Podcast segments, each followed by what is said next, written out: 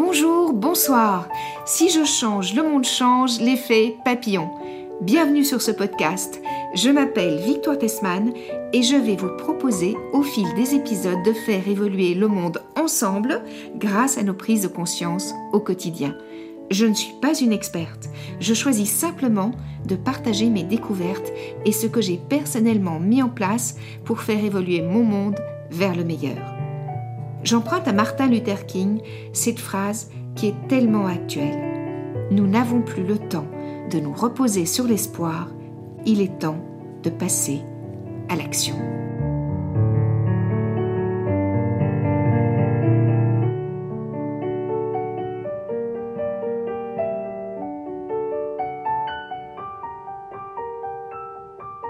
Bonjour Hugues, bienvenue sur Si je change, le monde change, l'effet papillon. Bonjour Victoire. Alors Hugues, comme on n'est jamais aussi bien présenté que par soi-même, peux-tu nous dire qui tu es, ce que tu fais et quelle est ta vie? Alors, euh, qui je suis, qu'est-ce que je fais? Donc, je m'appelle Hugues Pouget, j'ai 44 ans, je suis marié, je suis le papa de deux beaux enfants, Thiago et Juliana. Je suis par ailleurs bah, pâtissier chocolatier, slash entrepreneur. Et voilà, et mon métier, c'est de faire euh, plaisir aux gens, de faire des gâteaux, des chocolats, des glaces. Et voilà, en, tant qu'entrepreneur. D'accord. Et moi, j'ai envie d'ajouter avec une véritable éthique. Oui. Tu peux un petit peu nous expliquer quelle est ton, avec éthique, C'est vrai. vrai. que je le dis pas parce que pour moi, c'est tellement en moi, c'est tellement évident que, en fait, ça devrait être évident pour tout le monde. Mais c'est vrai que quand je me suis installé, donc il y a maintenant 12 ans, boulevard Raspail, c'est que j'ai fait une pâtisserie de. Souvent, je dis c'est même pas une pâtisserie de saison, mais c'est une pâtisserie de marché. C'est-à-dire, bah, quand il y a des cerises, comme en ce moment, on fait de la tarte à la cerise, et quand il y a des figues, on fait des tartes aux figues. Et quand il y a plus de fraises, on fait plus de tartes aux fraises. Donc déjà, c'était un petit peu le socle de mon travail. Et en fait, j'aime pas trop dire ça parce qu'en fait, pour moi, c'est tellement évident que pour moi, c'était vraiment extrêmement clair quand je me suis installé de faire ça. Et c'est vrai qu'aujourd'hui, en 2021, on dit évidemment, bien sûr, etc. Mais quand je me suis installé en 2010, bah, visiblement, c'était loin d'être le cas. Et même, j'avais certains journalistes qui me disaient, non, mais je comprends vraiment pas trop ton concept et tout. Et, moi, j'étais un peu désarçonné parce que pour moi, il n'y avait pas de concept. Parce que pour moi, un concept, ça se fan. Alors, c'est vrai que la, boutique était joliment faite de manière architecturale, mais après, c'est il y a le contenu, le contenant. Et, pour moi, les gâteaux que je mettais dans ma boutique, euh, bah, c'était des gâteaux. Euh, voilà, il y a des fraises, on fait de la tarte aux fraises. Et c'est vrai que quand j'ai ouvert au mois de février, il y avait des clients de temps en temps qui rentraient, qui me demandaient une tarte framboise, et alors je leur disais euh, presque, je m'excusais de dire, ben non, désolé, euh, il n'y a pas de framboise en, février, et, ça arrivait que des clients m'engueulaient un petit peu ou qui me disaient, ben, chez vos voisins à côté, il y a des tartes framboises ou il y a des fraisiers, et, et en fait, ils tournaient les talons et ils repartaient sans rien m'acheter, et c'est vrai que ça a été assez troublant pendant des mois, voire des années, parce que je me disais, est-ce que je suis sur le bon chemin? Parce que même si je fais des gâteaux et même si j'en étais convaincu, il y a une réalité économique. Mhm. Et euh, bon, j'ai pas lâché parce que pour moi, ça n'avait pas de sens de faire des tartes framboises euh, quand c'était mhm. pas la saison. Et de prendre des framboises euh, du Pérou en décembre. Bon, mhm. je, trouvais pas ça terrible, je trouve encore moins ça terrible aujourd'hui. Mais il y en a encore qui le font. Et du coup, voilà comment j'ai commencé à travailler. C'est vrai que ça, c'était la base du travail, hein, faire des desserts de saison. En fait, c'est fou parce que dans ce côté saisonnier de notre travail de pâtissier, ou de consommateurs. En fait, il y a des, gens qui, mais ils aiment les saisons, ils vont au ski euh, l'hiver. Tout, le monde trouve ça logique, mais par contre, euh, dans la consommation de ce qu'on achète, de ce qu'on mange, les, gens, ils ont une autre logique. Alors moi, je trouve ça assez perturbant, mais euh, alors il y a de plus en plus de gens qui pensent comme moi, mais c'est vrai qu'il y a 12 ans, ben, c'était pas très commun de faire ça, ou de faire des tartes avec des fruits frais, des choses comme ça, et, et c'est vrai que ça l'est plus aujourd'hui. Donc c'est vrai que j'ai commencé à travailler comme ça. Et c'est vrai que bah, au fur et à mesure de mon cheminement euh, professionnel, intellectuel et même en tant qu'homme, au fur et à mesure qu'on travaille, on avance, on se pose des questions et on va dire l'autre marche flagrante, c'était les colorants dans mon travail.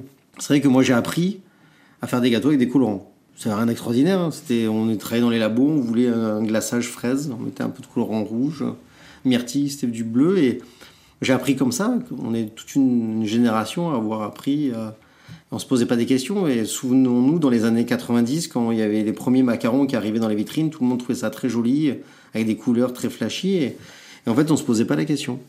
Et c'est vrai que donc en 2010, j'ouvre ma pâtisserie et rapidement, j'exporte des produits. Et en fait, il se trouve que la législation dans beaucoup de pays est pas la même qu'en Europe sur les colorants. Et en fait, bah, il y avait des colorants qui étaient interdits au Japon, en Corée. Alors au début, bah, je faisais le bon élève, j'utilisais des colorants qui étaient autorisés dans ces pays. Puis un jour, je me suis dit quand même, je me suis mis à lire, à me documenter sur les colorants. Et en fait, euh, tout le monde le sait que c'est issu de la pétrochimie. Hein. C'est pas, euh, les colorants, c'est chimique. Comme les arômes, c'est chimique. Alors certes, il y a le débat des arômes naturels, mais ça reste une transformation chimique. Donc, c'est pas naturel. Et en fait, j'ai eu un double déclic. C'est-à-dire déjà le déclic de me dire, euh, mince, parce que quand on envoie des produits à l'autre bout de la planète, déjà, on veut pas avoir de problème. Donc ça, c'est le côté chef d'entreprise, pragmatique, etc. Donc on dit, bon, on va essayer de contourner ça en, en faisant des produits normaux. Et un jour, j'étais dans ma boutique, je me, je me dis, mais je me bats pour utiliser le meilleur beurre, la meilleure crème, les meilleures fraises. Et à côté de ça, je vais mettre un produit chimique dans mon glaçage. Et en fait, on a, nous, en tant que professionnels du monde du, de la nourriture, du food, qu'on soit cuisinier, pâtissier, boucher, charcutier, enfin bref, on a une sacrée responsabilité parce qu'on fait manger les gens. Et euh, moi, je pense qu'il n'y a pas plus intime que de manger, puisque on ingurgite des trucs dans notre corps. Oui, c'est quand même une sacrée responsabilité. Et qui sont censés être à l'origine de notre bonne ou de notre mauvaise santé aussi. Exactement. Mm. Et moi, je suis pas médecin, je suis pas euh, nutritionniste, je suis pas lobbyiste, mm. euh, mais je suis pâtissier, chef d'entreprise, chef de famille, et, et je me suis dit, ça n'a pas de sens. Donc, du coup, j'ai réfléchi, et je me suis mis à travailler pour colorer sans colorant. Parce que même les colorants dits naturels, il y a autant de saloperies dedans, hein, soyons clairs. Il y a des solvants et tout. Donc. Euh. Alors certes, il y a marqué à base de carotène, mais euh, ben, on, mélange ça avec des solvants, donc euh, mhm. c'est quand même pas terrible. Et du coup, ben, j'ai mis une technique au point qui est de colorer à base de poudre de végétaux. Donc des poudres de légumes, de fruits, de fleurs, d'épices. Ça n'a pas marché de suite, mais j'ai trouvé les clés et, et, du coup ça a marché. C'est vrai qu'en 2015, j'ai banni totalement les colorants de mon travail. Et alors ça m'a valu un peu euh, deux trois jetés de sucre dans le métier, mais bon ça c'est pas très grave. Mhm. Et, puis il se trouve que l'histoire m'a donné raison. Enfin je dis ça mais sans arrogance, c'est juste que j'ai essayé de faire attention euh, bah, à mes clients. D'offrir vraiment le meilleur. le meilleur, euh, voilà. Après, non seulement au niveau du goût, mais aussi au niveau de la qualité. De la qualité des ingrédients qu'on met. Alors tout est perfectible. Hein. En plus, mhm. dans mon métier, c'est vraiment un sujet sans fin. Euh, acheter des ingrédients, les mélanger, etc. Tout n'est pas parfait, mais c'est c'est un petit peu l'histoire que je raconte à travers mon travail. C'est tous les jours de trouver de meilleurs ingrédients. Puis il y a des, des fournisseurs qui arrivent, d'autres qui s'en vont, des agriculteurs avec qui j'ai travaillé, avec qui je travaille plus. Et tout est toujours en mouvement et c'est ça qui est intéressant. Et donc, euh, donc voilà le côté éthique. Et, et, dernièrement, euh, alors ça fait beaucoup rire certains, mais moi je trouve ça bien. D'ailleurs, vous l'aviez noté, c'est pour la galette des rois. Donc pendant l'épiphanie, euh, donc tout le monde a l'habitude de mettre une couronne à la maison ah oui, j'ai adoré cette couronne. Et en fait, euh, en fait pendant des années, depuis, euh, on va dire en tant que pâtissier parisien, un petit peu chic, c'est vrai que c'était de coutume d'avoir de belles couronnes. Mhm.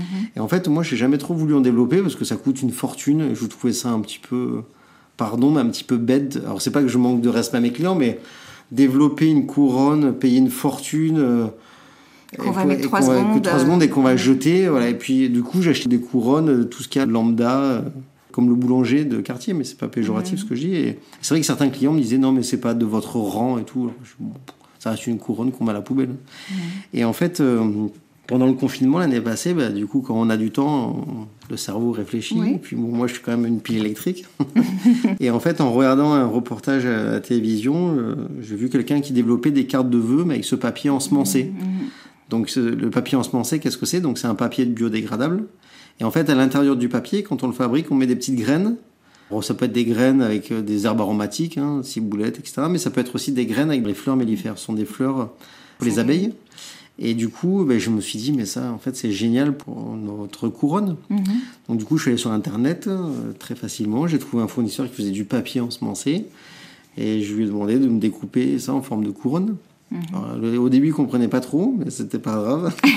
Alors, ça, ça, a coûté beaucoup plus cher qu'une couronne traditionnelle, mais on racontait pas la même histoire. Et en plus, on pouvait vraiment faire un geste. Euh, c'est même pas un geste citoyen, parce que c'est un geste. Euh, si vous décidez de la jeter, cette couronne, bah, c'est biodégradable, donc euh, du coup, euh, il n'y a pas de colorant, il n'y a rien. La plantez, et si vous la plantez, bah, c'est sacré, parce que bah, du coup, vous allez aider un peu notre planète. Et du coup, là, et en fait, moi, je pense que l'écologie, c'est pas que trier les bouteilles en plastique. Mhm. C'est du quotidien. Et du coup, moi, à travers mon travail, j'essaye de trouver des petites astuces comme ça. C'est à la fois rigolo, à la fois ça raconte une histoire. Et à la fois, je pense que ça fait du bien à notre environnement. Donc, euh, que ça soit utiliser des fruits de saison, que ça soit euh, ne pas utiliser de colorant, que ça soit... Euh, enfin, vous savez, souvent dans nos métiers, on parle du commerce équitable, d'acheter le bon café au bon endroit, etc. Mais le commerce équitable, c'est aussi d'acheter euh, les bonnes cerises au bon moment, au bon prix, à la bonne personne. Et le commerce équitable, il est en bas de chez soi. Et c'est pas que le café qu'on achète. Voilà, le commerce équitable, c'est faire travailler le commerce en bas de chez soi. C'est aussi ça, le commerce équitable. Et, et d'ailleurs, pour reparler de cette couronne, je me souviens que quand j'ai acheté la couronne des rois euh, chez toi, mhm. on m'avait donc bien expliqué mhm. quelle était cette couronne. J'étais super enthousiaste. Et il y avait à côté de moi un monsieur qui me regardait, l'air de dire Mais quelle est cette folle qui est aussi enthousiaste pour une couronne des rois en papier, qui n'est même pas dorée Et comme j'ai vu son scepticisme, je lui ai expliqué, je lui ai dit que je trouvais que c'était un acte magnifique pour la planète. J'ai vu que ça commençait à résonner. Donc, euh, ces petits gestes qu'on fait tous au bout d'un moment. Euh, tu avais aussi fait un gâteau euh, avec Mathieu Ricard, un gâteau oui, vegan. Une bûche, Et qui, qui, est encore là régulièrement, me semble-t-il, non? On va dire, En fait, on avait créé la bûche de Noël. peut-être. Et on avait, j'ai fait un cake façon 4 quarts qui est toujours là. Et d'ailleurs, la prochaine saison, j'ai fait toute une catégorie de produits J'aime pas trop le mot végan parce que pour moi végan c'est un peu comment dire euh, extrême mais je, sans aucun jugement mais pour moi c'est végi, on va dire. voilà, végi. Bah déjà pour la première raison c'est que mon épouse est végi. Donc mhm. du coup de temps en temps on m'envoie des pics elle me dit tu fais des gâteaux pour tout le monde sauf pour ta femme. Alors je dis ok je vais vraiment mais bon c'est vrai que euh, quand j'avais fait la bûche végan avec Mathieu Ricard c'est pareil on est c'était en 2015 c'était peut-être un peu trop tôt par rapport au marché des gens n'ont pas compris etc mais encore une fois, c'était pas grave, je racontais une histoire, et puis c'était aussi euh, lié à ma rencontre avec Mathieu Ricard, parce qu'il se trouve mhm. qu'on se connaît. Et puis c'est en discutant, et j'étais un peu à l'initiative, mais il a trouvé ça très, très amusant. Et puis c'était aussi de faire passer un message. Le message, c'est surtout ça. on peut faire un gâteau sans utiliser d'œufs, de crème, etc. Et, mhm. en fait, moi, je suis pas extrémiste dans ce que je fais parce que euh, c'est vrai que certains journalistes ou certains clients me disent ah mais vous avez des gâteaux aussi avec des œufs. Ok, moi je je suis pâtissier, mon métier c'est de faire plaisir aux gens et je suis aussi commerçant et je pense qu'on peut allier l'ensemble. Et je peux faire un croissant avec euh, du bon beurre et acheter du beurre dans une coopérative où les vaches vont manger que de l'herbe et du foin. Et en même temps faire une gamme de produits euh, pour les végis. Et puis en fait c'est ça la vie, c'est un équilibre. Mhm. Cet hiver, on a fait des produits qui sont vraiment plutôt pas mal et tout en n'utilisant pas ni de crème, ni d'œufs, euh, ni rien. Et je pense que la vérité, enfin la vérité, en tout cas ma vérité, elle est là, dans cet équilibre entre faire attention sans colorant, faire attention aux saisons.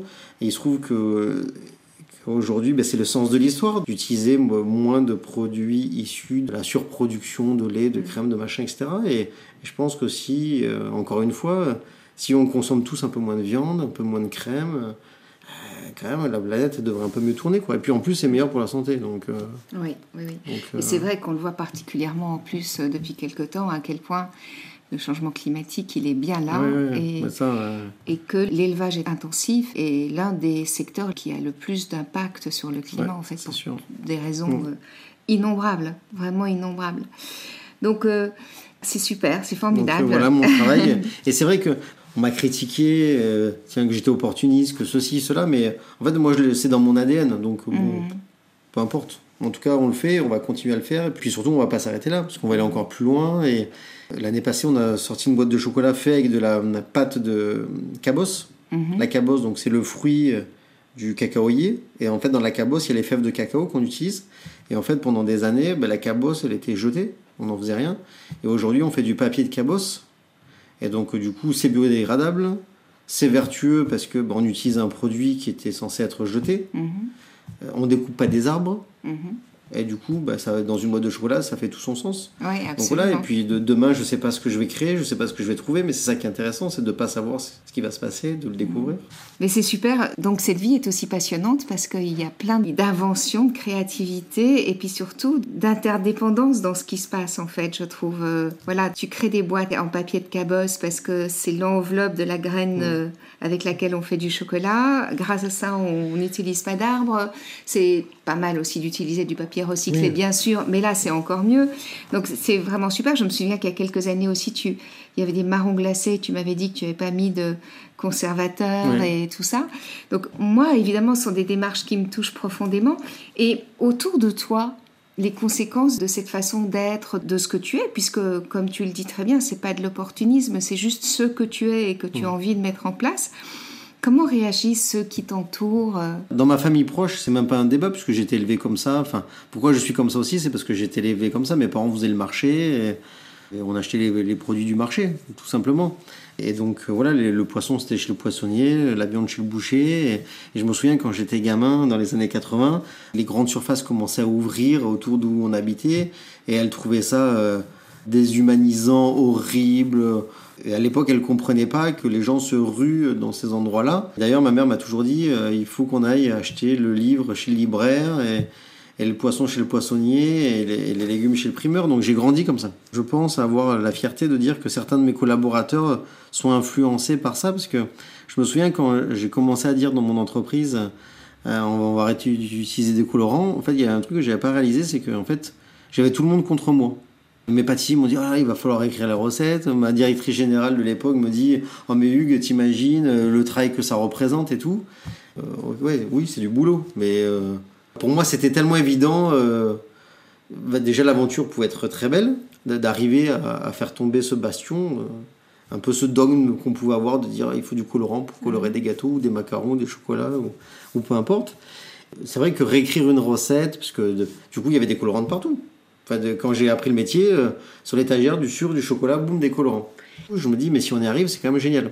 On y est arrivé, c'est vrai que, et même quand on faisait les premiers essais, on me disait, bah, vous avez vu, ça marche pas. je dis, oui, mais. Ah oui, d'accord. Comme je suis un peu tenace et que je suis un peu déterminé dans la vie, je dis, ok, bon, on va faire d'autres essais si vous voulez bien. Parce que moi, tant que vous ne m'avez pas prouvé que ça marche pas, enfin, moi, j'aime bien avoir mon libre arbitre dans la vie. Mhm. Donc, euh, du coup, je dis, on va vraiment essayer. C'est moi qui déciderai si ça marche ou pas. Enfin, après, c'est ça, de gérer une équipe, c'est aussi ça. À la fin, euh, mhm. c'est comme à l'armée, hein, il faut un capitaine et puis on avance. Et, mhm. je sais pas si c'est une belle image, mais en tout cas. En tout cas, sur un navire, il faut un capitaine aussi, ou un skipper. Absolument, voilà, c'est plus joli sur un bateau que dans l'armée. Et du coup, bah, il se trouve que ça a marché. Aujourd'hui, tout le monde est très fier de dire on était les premiers, etc. Donc en fait, et aujourd'hui, c'est même l'équipe qui dit ah ben non, mais ça, c'est pas nous, etc. Et, et en fait, l'équipe s'est approprié. Euh, mes convictions. Mhm. Et aujourd'hui, de temps en temps, je prends du recul et je les regarde travailler ou, ou j'écoute les discussions et tout le monde est très fier de dire ah ben nous c'est sans colorant, nous c'est ceci, nous c'est cela. Et en fait, ça fait vraiment partie de l'ADN de, mon entreprise. J'en suis assez fier et c'est assez gratifiant de voir les collaborateurs comme ça. Et, puis voilà. Donc c'est mhm. plutôt cool. Après, euh, c'est vrai que aujourd'hui dans mon métier, je suis un peu référent dans ce domaine de l'éthique. Il y, a certains clients qui m'ont choisi pour ça. Comme moi. Euh, voilà. on essaie que ça soit toujours beau, bon. Euh, tout n'est pas parfait parce qu'on est des artisans, parce que tous les matins, c'est des hommes qui font les gâteaux. Mhm. Et, et il faut aussi l'accepter. Alors de temps en temps, c'est frustrant, agaçant, rageant, mais voilà. Et puis aujourd'hui, je suis très fier. On a une équipe très stable et j'ai une équipe très stable et et s'occuper des hommes, c'est bien aussi pour que tout le monde se sente bien. Voilà. En tout cas, moi, ce qui me touche beaucoup dans tout ce que tu exprimes, c'est que c'est totalement dans la ligne de ce que j'ai partagé dans mon livre. C'est-à-dire que vraiment, ce que j'ai essayé de faire passer comme message, c'est que l'écologie passe par l'écologie intérieure. Hmm. Et que plus on est aligné avec ses valeurs, en cohérence avec nos valeurs, plus les actes qu'on pose sont en adéquation et sont des évidences en fait. Et tout ce que tu viens de dire hmm. parle de ça. Ça parle vraiment de ça. Non, mais c'est ça. Et c'est vrai que quand on me pose la question, me... j'ai beaucoup de chance. La presse s'intéresse à mon travail. Mm. Et c'est vrai que de temps en temps, ça me désarçonne quand on me dit ah, mais tiens, euh, c'est parce que vous êtes opportuniste, c'est parce que ceci, c'est parce que cela. Non, c'est. Enfin, les gens qui disent ça, c'est qu'ils connaissent pas mon travail, c'est qu'ils me connaissent pas. Et je vous dis, quand j'ai ouvert Hugo Victor en 2010, la boutique était très jolie, très moderne, très contemporaine. J'ai cassé un peu les codes de mon métier. Et en fait, c'est vrai que le côté architectural a pris le, presque le dessus de mon travail de pâtissier. Mhm. D'ailleurs, c'est assez frustrant pour moi parce que on me dit Ah, t'as une belle boutique. c'est réduire mon travail à, cette approche. Et bon, bref, après, le temps a fait son œuvre et c'est vrai que. Enfin, pour moi, c'est tellement évident, même les colorants. Euh, je vous dis, dans mon métier, dans ma corporation, euh, il y en a qui ont grincé des dents, euh, parce qu'évidemment, c'est un peu les sujets tabous. Mais bon, je suis passé au-delà de ça. J'ai lu dans la presse, il y a deux, trois personnes qui m'ont répondu. Alors, ils ont fait ça élégamment, ils m'ont pas nommé. Mais bon, à la fin, euh, un colorant, ça reste de la pétrochimie et ça reste pas bon pour la santé, mhm. qu'on le veuille ou non. Donc, euh, il vaut mieux colorer avec un glaçage à base de jus de cerise qu'avec. Euh, d'ailleurs, c'est simple, hein, vous voyez du jus de cerise, vous avez envie de tremper votre doigt dedans. Vous voyez un pot de mhm. colorant rouge, bah, vous n'avez pas envie, On de, pas forcément envie, de tremper votre doigt dedans. Donc, la vérité, elle est là. Absolument, oui. En dehors de ton métier, Hugues, comment tu t'appliques au quotidien pour continuer ce chemin d'évolution euh, Écoute, comment je m'implique au quotidien? Donc c'est vrai que dans le monde dans lequel on est entouré, on doit lutter presque pour ça. Comment je lutte? Bah Déjà, je, fais très attention à ce qu'on achète, donc que ce soit la nourriture. Donc tu es ce que j'appelle un... Enfin, je ne suis pas seule à, dire mmh. ça d'ailleurs, un consommateur. Je pense, ouais. ouais. D'ailleurs, Coluche le disait, hein, la carte qui a le plus d'influence, c'est pas le bulletin de vote, hein, c'est la carte de crédit. Hein. Mhm. C'est vraiment ça avec laquelle on peut agir. Donc déjà, c'est de ne pas aller dans les grandes surfaces, dans les grands shopping malls. Comme je vous disais, ma mère, elle allait chez le libraire acheter un livre. Et je pense que si on fait travailler des commerçants au sens propre du terme, bah c'est mieux parce qu'on fait vivre une famille, mhm. etc. Alors ça ne veut pas dire que je suis anticapitaliste. Je pense qu'il faut un équilibre surtout. Mais je pense que si on fait travailler des commerçants indépendants, c'est mieux.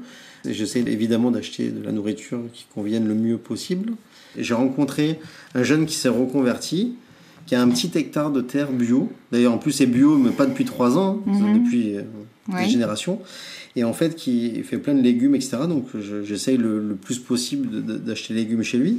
Et c'est vrai que je lui ai demandé de me planter des fraises. Et en fait, euh, on n'est pas euh, autosuffisant encore, mais c'est vrai que je, je lui achète les fraises. Donc, c'est des fraises bio qui sont cultivées à une heure de Paris un jour, pareil, il y a un journaliste qui me dit Mais c'est quelle méthode de production? Moi, je comprends pas votre question. Les fraises, elles sont dans la terre et on se baisse pour les ramasser. la méthode, c'est à genoux. Voilà, il n'y a pas d'autre méthode. Et voilà, on a planté aussi de la verveine, parce que pour moi, la verveine est une herbe formidable pour mon métier de pâtissier. C'est vrai que quand on fait un gâteau avec de la verveine fraîche, non séchée, ça n'a rien à voir. Bah, ça prend une autre dimension. Donc voilà, donc j'ai pas proprement dit un potager, mais en tout cas, je travaille avec quelqu'un qui est à côté de chez moi. Pareil, je l'achète à lui et et quand je lui paye 10 euros euh, le kilo de fraises, bah, ça va dans sa poche. Il n'y a pas 12 000 intermédiaires. Hein. c'est lui. Et après, j'en fais pour mes gâteaux.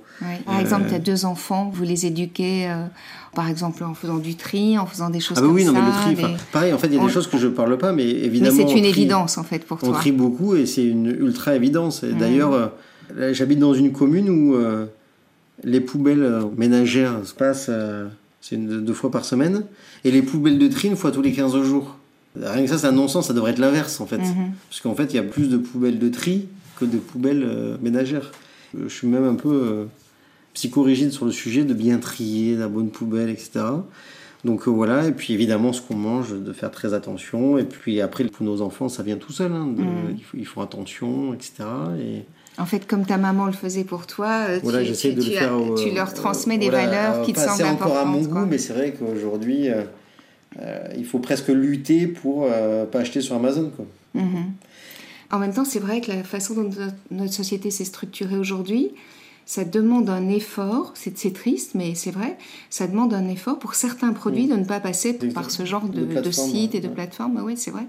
il n'y a plus tous ces petits commerces de proximité dans lesquels on pouvait trouver ce qu'on... Non, c'est clair. Donc, euh, du coup, c'est vrai qu'aujourd'hui, on va dans des ou dans des librairies ou dans des lieux, des fois on trouve pas toujours ce qu'on veut et même si c'est alors c'est pas forcément des trucs très exotiques mais euh, on est mal accueilli aussi. En même temps, moi ce que j'observe c'est qu'il y a quand même de plus en plus de petits commerces qui malgré la crise du Covid et tout ça, qui se redéveloppent, des petites drogueries qui se créent, des petits commerces de proximité qui se recréent, je trouve, et, ça c'est. Mais c'est vrai que le Covid a été, euh, évidemment, c'est triste ce qui s'est passé, et beaucoup de gens en ont souffert, et moi, Dieu merci, j'ai pas été touché de près, donc j'aurais sans doute une vision mmh. différente si j'avais été touché de près par cette maladie. Mais c'est vrai que ça a eu la vertu de un peu que tout le monde se pose certaines questions, mmh. tout le monde réfléchisse et quand on voit des reportages à la télé et qu'on voit dans certains pays comme en Thaïlande, bah, les animaux reviennent dans les baies, etc. Et que ça a poussé le gouvernement thaïlandais à se poser des questions. Ils vont mettre des zones entières en jachère pendant des mois et ce sera interdit aux touristes. Bon, c'est pas parfait, mais c'est quand même pas mal. Oui, ça montre qu'il y a des choses qui bougent. C'est pas, mal. Et d'ailleurs, on parle beaucoup de changement ou de dérèglement climatique, peu importe comment on le dit, et des conséquences. Euh, quel est ton regard sur ce sujet? À mon regard, il est comme beaucoup de gens. Ça, il a à la fois, on a un regard à la fois effrayant. Moi, j'ai 44 ans et en fait, depuis que je suis petit, on parle du réchauffement climatique et en fait, les gouvernements successifs ne font rien. Encore une fois, moi, je fais pas de politique. Ça m'intéresse, mais en même temps, ça m'intéresse pas parce que on peut agir encore plus sans être un homme politique et déjà en agissant au quotidien en tant qu'homme, en tant que chef d'entreprise. Et je pense qu'il faut agir. Et il faut agir maintenant. C'est pas. Et je vous dis, moi j'ai 44 ans. Je me souviens quand j'étais gamin, je collectionnais les cartes Cousteau. déjà le commandant Cousteau à l'époque, il disait attention euh, les baleines, attention mmh. euh, l'Antarctique. Et, j'avais, je devais avoir 8 ans. Mmh. Et aujourd'hui, ben, on en est au même constat. Euh, et aujourd'hui, il y, a quand même beaucoup de lobbying qui. On est dans un monde court-termiste. Mmh et euh, où tout le monde veut du profit de suite, etc. Et, et à force de vouloir du profit de suite, demain, il n'y en aura plus du tout, du tout. Et je pense c'est alarmant, mais à la fois, moi, je suis quelqu'un qui a beaucoup d'espoir en moi et j'ai tendance à voir le verre à moitié plein et pas à moitié vide. Donc, euh, ok, euh, le passé, c'est le passé. Ce qui a été fait, on ne peut pas le refaire.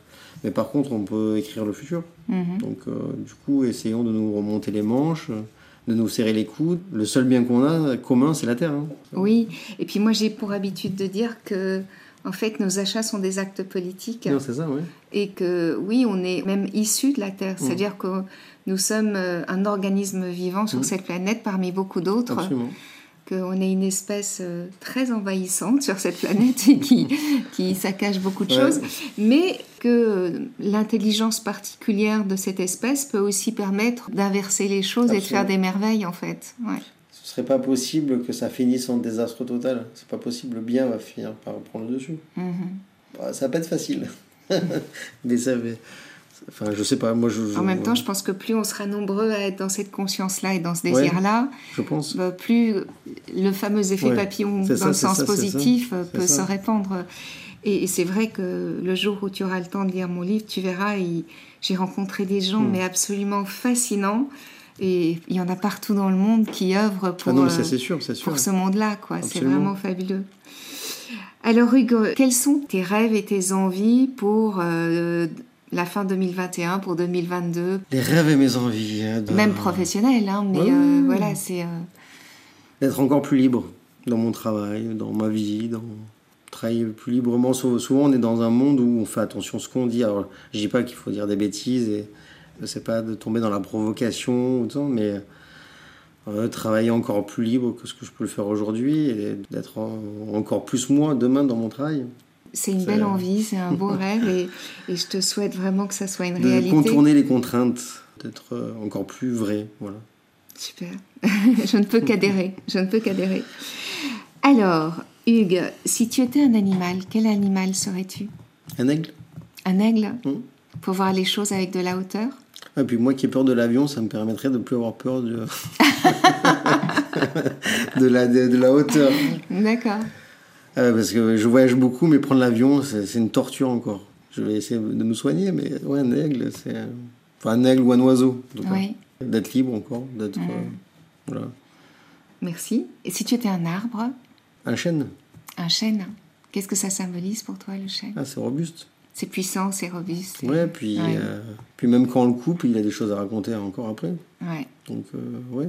Puis c'est généreux aussi. Ouais, et si tu étais euh, une fleur ou un autre végétal? Une fleur. Bah, je sais pas, une fleur mellifère pour aider les abeilles. D'accord. Et si tu étais un minéral?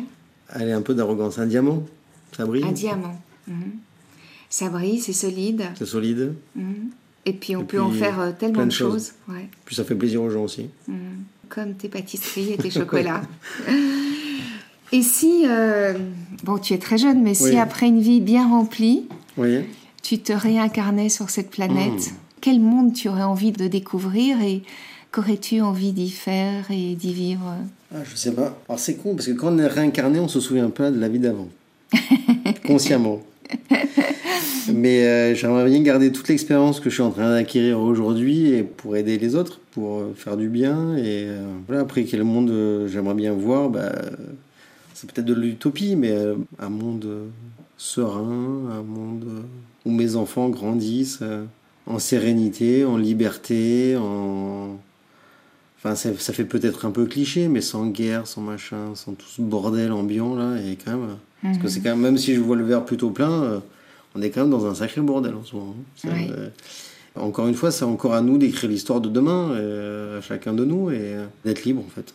J'adore ce mot qui revient régulièrement dans ta bouche. Merci beaucoup et pour ce partage. Merci, Et c'est vrai que moi j'ai pour habitude de dire que si on élevait nos Mm. enfants partout sur la planète avec au moins les accords Toltec et la communication non violente, notre humanité serait très différente. Mm. Ça, ça se passerait mieux. Ouais. Bon, eh ben merci, Merci, beaucoup. Victoire. Ben, que tout aille bien oui, pour l'année prochaine et que la liberté soit encore plus présente dans Absolument. tes créations et dans tout ce que tu offres de délicieux euh, au monde. Absolument. Merci, Victoire. Au pour revoir, cette oui, invitation. merci beaucoup. Au revoir. Voilà. J'ose rêver qu'au fil des semaines, nous créerons ensemble un grand mouvement citoyen et humaniste qui prendra sa source dans nos envies du meilleur. Je compte sur vous pour m'envoyer des infos que je partagerai sur ce qui se fait près de chez vous, sur ce que vous avez mis en acte vous-même, sur ce que vous avez découvert et qui vous démontre que tout est possible. Si vous lisez mon livre, Si je change, le monde change, l'effet papillon, illustré par Laurie Neuis Barboteau, vous découvrirez que ce mouvement de conscience mondiale est présent partout et qu'il ne tient qu'à nous de l'inclure dans notre quotidien. Le changement ne viendra pas de nos dirigeants ou de nos politiques, en tout cas pas pour l'instant.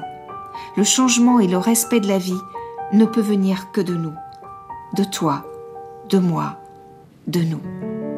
Merci d'avoir écouté cet épisode. J'attends vos commentaires et vos propositions avec impatience. Vous pouvez me joindre en commentaire sur ce podcast, mais vous pouvez aussi le faire sur Instagram ou sur Facebook à Victoire Tessman. Si vous avez aimé ce podcast, je vous invite à cliquer sur 5 étoiles sur votre plateforme de podcast favorite. À très bientôt sur Si je change, le monde change, l'effet papillon.